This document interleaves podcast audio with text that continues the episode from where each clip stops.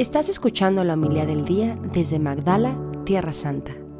En aquel tiempo vio Jesús a un publicano llamado Leví, Mateo, sentado en su despacho de recaudador de impuestos y le dijo, sígueme.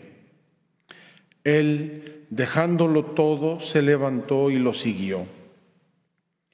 Leví ofreció en su casa un gran banquete en honor de Jesús y estaban a la mesa con ellos un gran número de publicanos y otras personas. Los fariseos y los escribas criticaban por eso a los discípulos, diciéndoles, ¿por qué comen y beben con publicanos y pecadores?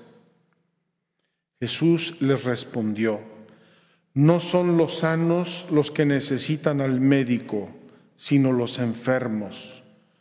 No he venido a llamar a los justos, sino a los pecadores para que se conviertan.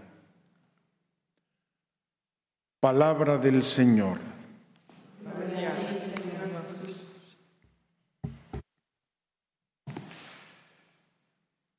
Queridos hermanos, la liturgia de hoy, siguiendo exactamente la liturgia de ayer, en continuación con la liturgia de ayer, eh, el profeta Isaías sigue insistiéndonos en una conversión, en una conversión de obras, en una conversión que se vea, en una conversión que no se quede en buenas intenciones o en palabras bonitas, lo cual sería bastante fácil yo quiero hacer, me gustaría, a mí me encantaría, sueño con un día, no. Ya les dije ayer la expresión de Santa Teresa de Jesús, obras son amores y no buenas razones. Obras son amores y no buenas razones. Dios nuestro Señor, a través de los profetas, nos guió en el camino verdadero, en el camino de la salvación.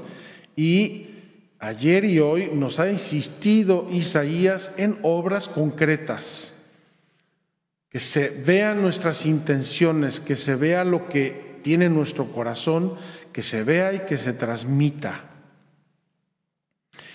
Hoy quisiera yo detenerme no en lo que Jesús y en lo que Dios nos pide, que es muy exigente, sino en lo que nos da. Porque hoy la escritura tiene tres o cuatro expresiones bellísimas de qué pasa con la persona humana que sigue los mandatos de Dios. Y es bellísimo, sobre todo el final, la cumbre de lo que hoy propone la escritura me parece bellísimo y además puede ser para nosotros un grande anhelo de nuestra vida de oración. Entonces, no voy a leer todo, me voy a detener en las frases que quiero comentar, pero dice la escritura, cuando renuncies a oprimir a los demás y destierres, etcétera, etcétera, cuando todo eso brillará tu luz en las tinieblas, y tu oscuridad será como el mediodía. Qué maravilla. ¿Qué nos está diciendo aquí el profeta? Nos está diciendo que todos y cada uno de nosotros podemos tener oscuridades y las tenemos. Pero eso se va a transformar en luz y esa luz va a brillar en la oscuridad, en las tinieblas.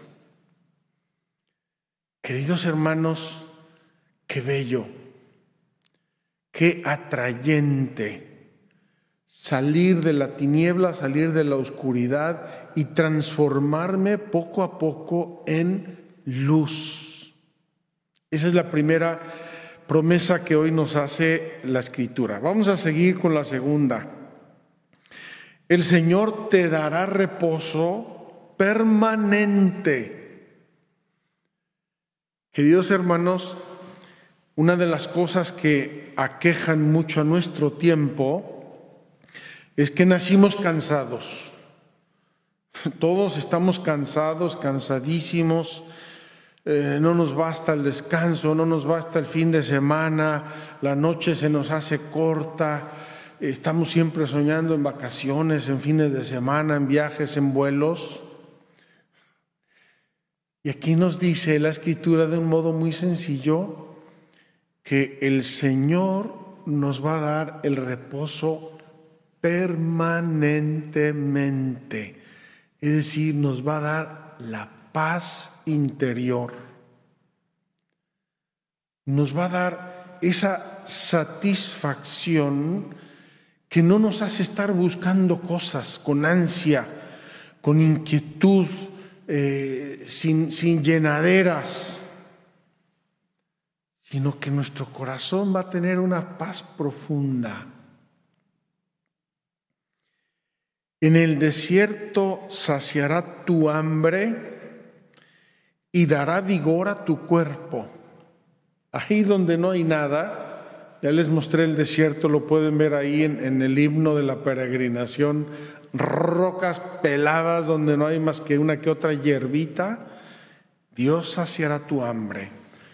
Y quiero decirles que aquí también podemos traducirlo al desierto cultural, al desierto de la sociedad, esa, esa aridez de, de vida, de calor, de humanidad que percibimos a veces en nuestras sociedades profundamente secularizadas, Dios las sacia.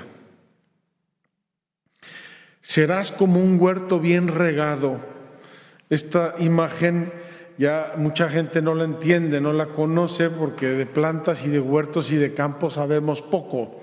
Pero imaginemos en la antigüedad cuando el riego era un esfuerzo manual, era un esfuerzo físico, manual, llevar el agua o hacerla llegar por canales y acequias hasta la tierra para que produzca mucho.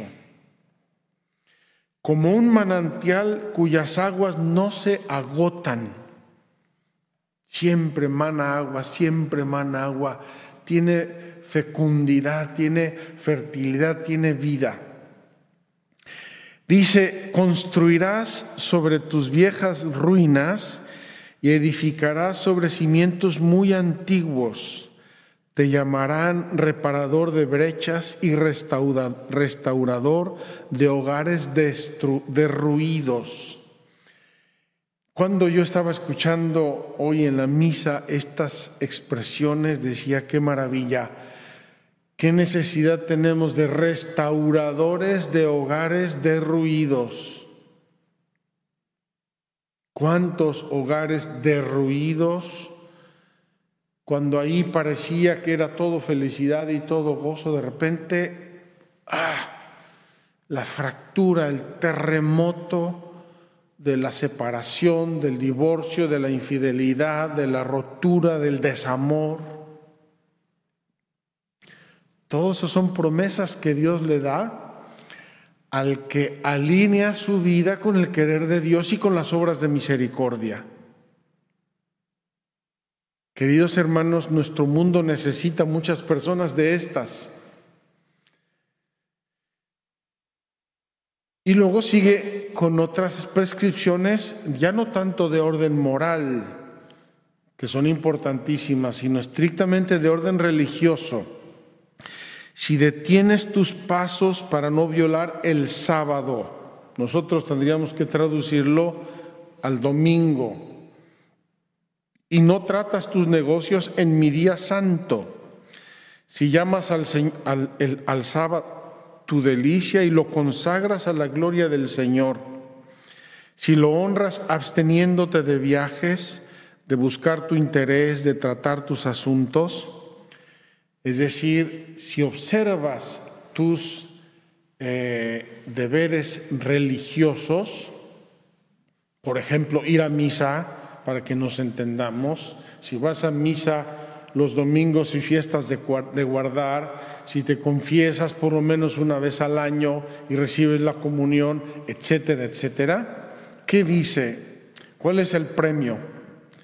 Este premio me encantaría que lo meditáramos. Es imposible que yo lo agote en eh, dos minutos de homilía.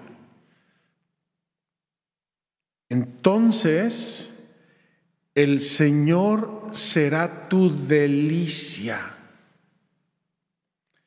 Quiero confesarles que nunca había yo reparado en la profundidad y en la belleza de esta promesa. Si eres fiel a tus deberes religiosos, Dios será tu delicia.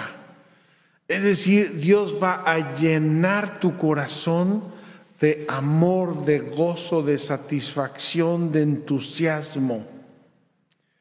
¿Qué diferencia de esos que cumplen sus deberes religiosos a regañadientes?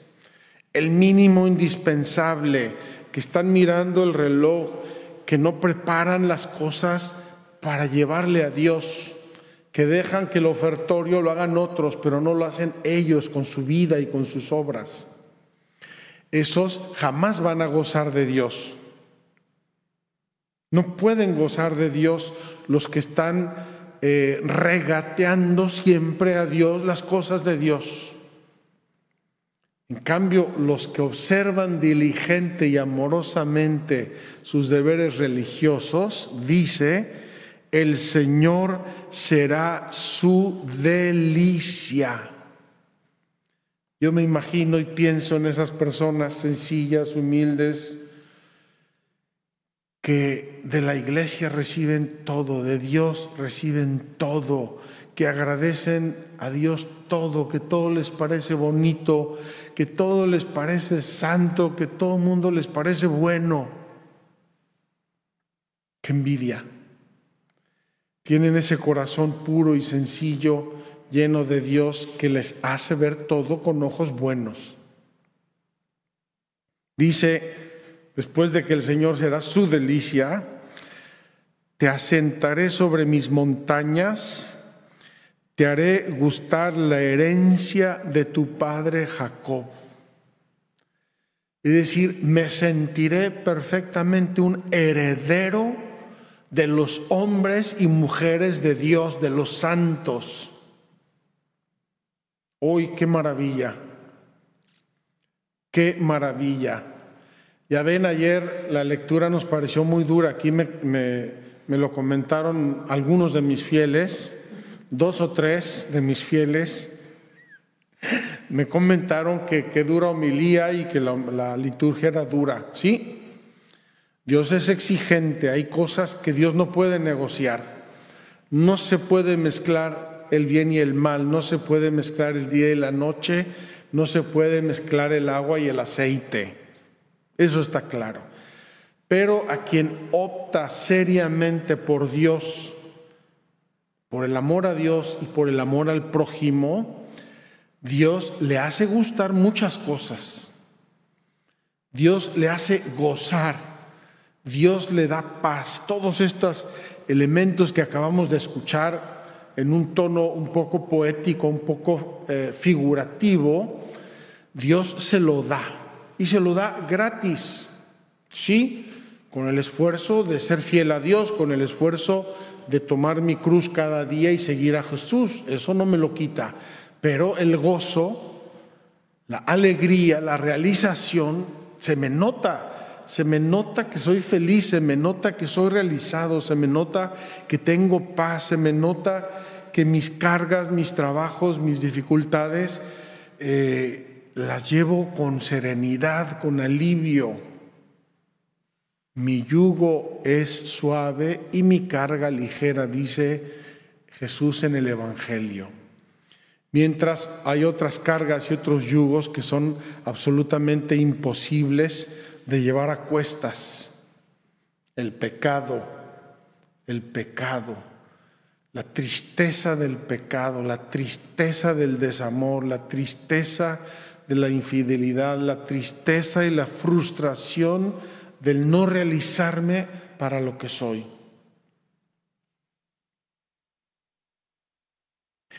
El la aclamación, ayer dije el aleluya, pero en cuaresma no hay aleluyas, la aclamación antes del Evangelio de hoy nos lo dice, además rescatándonos de posibles fallos humanos, porque somos seres humanos, somos falibles, somos pecadores todos. No quiero la muerte del pecador, sino que se arrepienta y viva. Es decir, si después de estas homilías tú te encuentras mal, te encuentras alejado, te encuentras corto en las medidas que nos pide la Sagrada de Dios, la, Escritura Sagrada, no es para que te desanimas y te abatas, sino es para que levantes el corazón a Dios con confianza reconozcas tu pecado, reconozcas con humildad, este es el tiempo de conversión cuaresmal y empieces un camino nuevo. O retomes el camino que tenías, retómalo. Es el camino de la paz, es el camino de la alegría, del gozo, de la satisfacción profundas. Dios será su delicia. Hoy, qué ganas Qué ganas de deliciarnos en Dios. Qué ganas de tener esa alegría, ese gozo profundo que nadie nos puede quitar. Dios en nuestro corazón.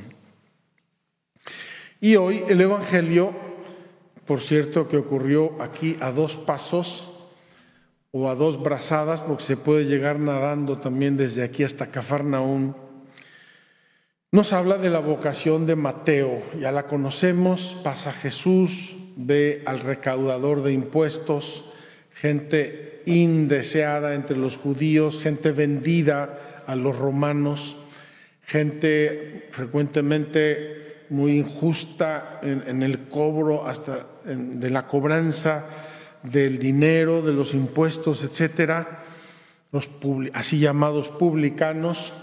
Jesús pasa y le dice a Mateo, sígueme y él se levanta, deja todo y se va. Y Mateo organiza, diríamos en México, perdónenme la expresión, una pachanga. Es decir, organiza una gran fiesta. ¿Por qué? Porque ya se metió eh, en esa banda de los seguidores de Jesús, los que disfrutan de los milagros y los que organizan a la gente, ¿verdad? Los paralíticos por acá, los ciegos acá, los cojos de este lado. Ahí está Mateo, se siente feliz, organiza una fiesta. Y en esta fiesta, como en todos lados a donde va Jesús, están acechándolo los fariseos y eh, los escribas o los herodianos. Y en este caso no le dicen a Jesús, ni siquiera a los discípulos le preguntan, ¿por qué su maestro hace? Sino directamente a los discípulos.